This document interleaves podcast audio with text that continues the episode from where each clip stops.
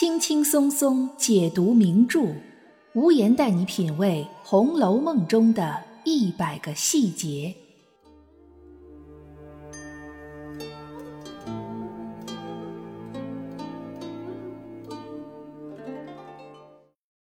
品读细节之美，发现别样红楼。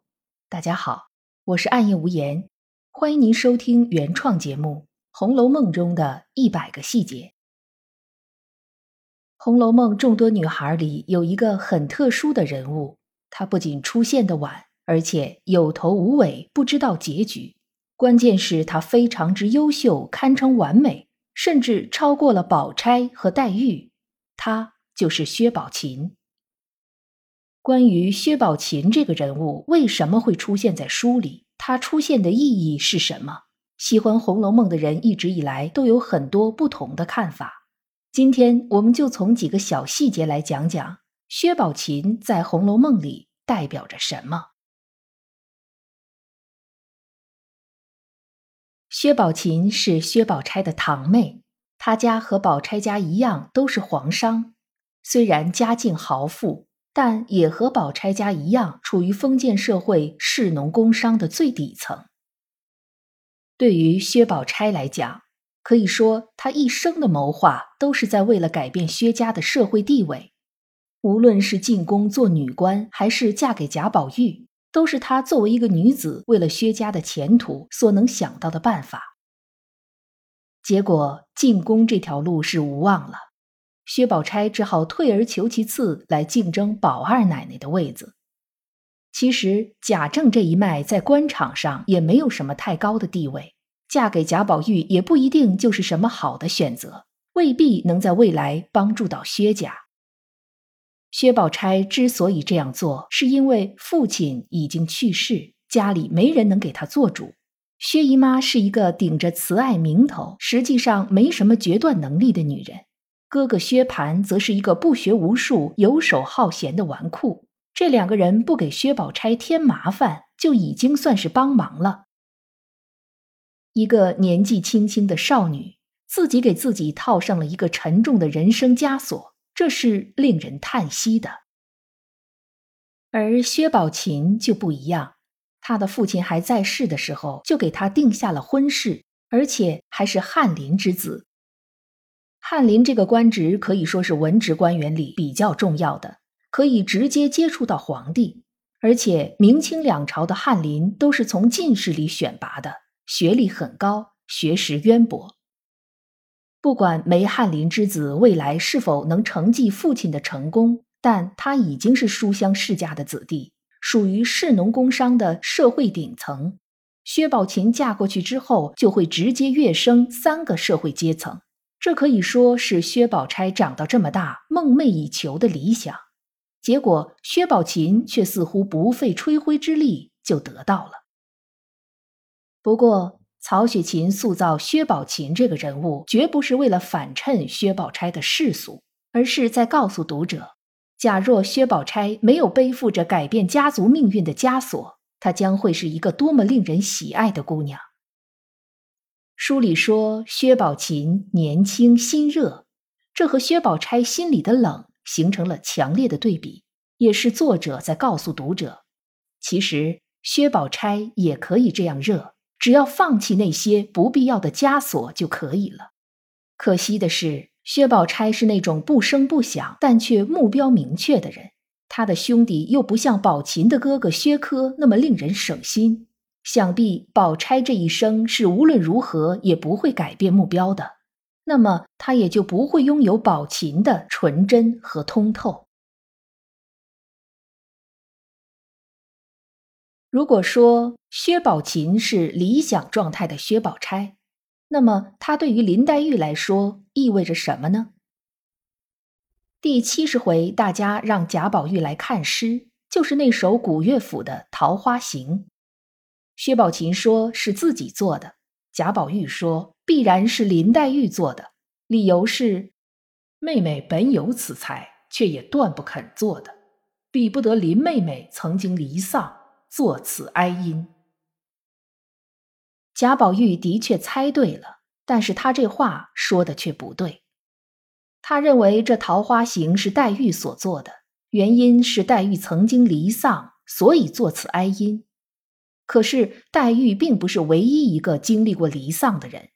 薛宝琴来到大观园的两年前，父亲刚刚去世，母亲又得了痰症，也就是肺病，在那个时代基本上就是绝症了。还有史湘云，史湘云也是无父无母，叔叔婶婶对她又不怎么好，某种程度上来讲，比黛玉还惨。可是薛宝琴和史湘云却不会做这么哀痛的诗，那是因为黛玉心里的痛，除了父母双亡之外，还有对理想爱情求之不得的痛。在爱情上，史湘云比较钝感，不像黛玉那么多思多虑。而薛宝琴则听从父母之命、媒妁之言，即将嫁给不曾相处过的梅翰林之子。即便将来二人能够举案齐眉，此时此刻也绝对谈不上爱情。在黛玉这里，曹雪芹创作薛宝琴这个人物，就是在告诉读者：倘若黛玉能够放弃对真爱的苦苦追求，那么她也会像薛宝琴一样天真可爱、健康活泼。可惜的是，黛玉此生本就是来还泪的，她对宝玉那刻骨铭心的爱是无法放弃的，因此她也就不得不常年抱恙、缠绵病榻，还同时被身边的许多人所误解、曲解。正因为薛宝琴这个人物形象对于宝钗、黛玉来说有着这样的意义。所以就可以解释得了，为什么贾母有意要将薛宝琴说给贾宝玉了。有很多读者认为，贾母之所以主意薛宝琴，是因为她既不想选宝钗，也没有选黛玉。其实恰恰与此相反，贾母想选薛宝琴，正是因为她在宝钗和黛玉之间左右为难。黛玉是她最心疼的外孙女。他必然不希望黛玉嫁给别人家。宝玉和黛玉从小一起长大，知根知底，又本是一家人，将黛玉嫁给宝玉，其实是最符合贾母心意的做法。但贾母也深知黛玉身体不好，性格高傲，虽然有管家的能力，但却没有管家的意愿。何况黛玉也不是王夫人和元春心目中最合适的宝二奶奶人选。而薛宝钗在端庄大方、管家拿事儿上应该是没有问题的，也可以做到众人心服。但贾母却认为薛宝钗未免失之心机深沉、城府过深，对于单纯的宝玉来说，也未必是可以举案齐眉的良配。恰好这时候，薛宝琴出现了，无言觉得贾母应该是知道。薛宝琴已许配给梅翰林之子这件事儿的，毕竟薛科和薛宝琴此次进京的唯一目的就是为了宝琴嫁人，但贾母还是故意在薛姨妈跟前明知故问，其目的就是在发射一个信号，这个信号就是在贾母心目中的孙媳妇人选应该是像宝琴这样的，贾母希望薛宝钗能少些城府，多些纯真。希望黛玉能少些哀愁，养好身体。倘若他们二人谁能先明白过来，那么谁就能成为贾母心中最合适的孙媳妇儿。可惜的是，薛宝钗如果没有了城府，林黛玉如果没有了哀愁，他们也就不是宝钗和黛玉了。贾母的这一举动虽然可以表明自身的态度，但对于已经定型的人物性格是无法改变的。曹雪芹因为以上这些原因而创作出薛宝琴这个人物，她美貌超过宝钗、黛玉，才华不输钗、黛、湘云，性格融合了钗、黛、云三人的优点，却没有他们的缺点。曾经和父亲走过万水千山，见多识广，又能通过婚姻改变家族命运。单看前八十回的话，薛宝琴无疑是一个完美无缺的人物。但是，完美如薛宝琴却并不在金陵十二钗政策里，这是一个矛盾，还是曹雪芹的疏漏呢？其实都不是。有人说，薛宝琴不在十二钗政策，是因为她并不薄命，命和运都很好，所以不在太虚幻境的薄命司里，那自然也就不在金陵十二钗政策里。也有人说，薛宝琴因为年纪轻轻便和父亲周游列国，抛头露面，不能算是大家闺秀，所以不能入选十二钗政策。这些观点都站不住脚。命运好的人会父死母病吗？命运好的人会嫁给自己一无所知的人做妻子吗？警幻仙姑在开篇第五章就已经很明白的交代过，太虚幻境各司里放着普天之下所有女子过去未来的册子，而这些个司的名字都是薄命、痴情、结怨、朝啼、暮哭、春感、秋悲。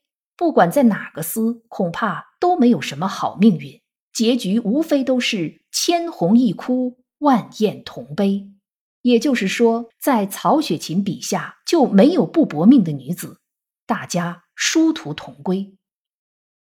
至于说薛宝琴抛头露面不算大家闺秀，因此不能入选，这更是无稽之谈。以曹雪芹的思想觉悟，绝对不会如此狭隘。薛宝琴的见多识广，在曹雪芹笔下是一个优势，而不是缺点。那么，薛宝琴为什么没有进入金陵十二钗政策呢？无言认为，那是因为薛宝琴这个人物是曹雪芹在《红楼梦》这个虚拟世界里再次虚拟出来的，和书里其他所有的女子相比，薛宝琴更像是一个梦中的梦中人。一个不可能真实存在的幻象，他在性格、人品、长相、才华、见识方面都无懈可击。这样的人，别说在《红楼梦》里，就是在真实世界里都不可能存在。他只能是曹公虚拟出来的一个，相比于其他红楼女子的参照物，就像一柄风月宝剑，只能看背面，却不可看正面。这也就难怪有读者对薛宝琴喜欢不起来。没错，因为他实际上是个假人。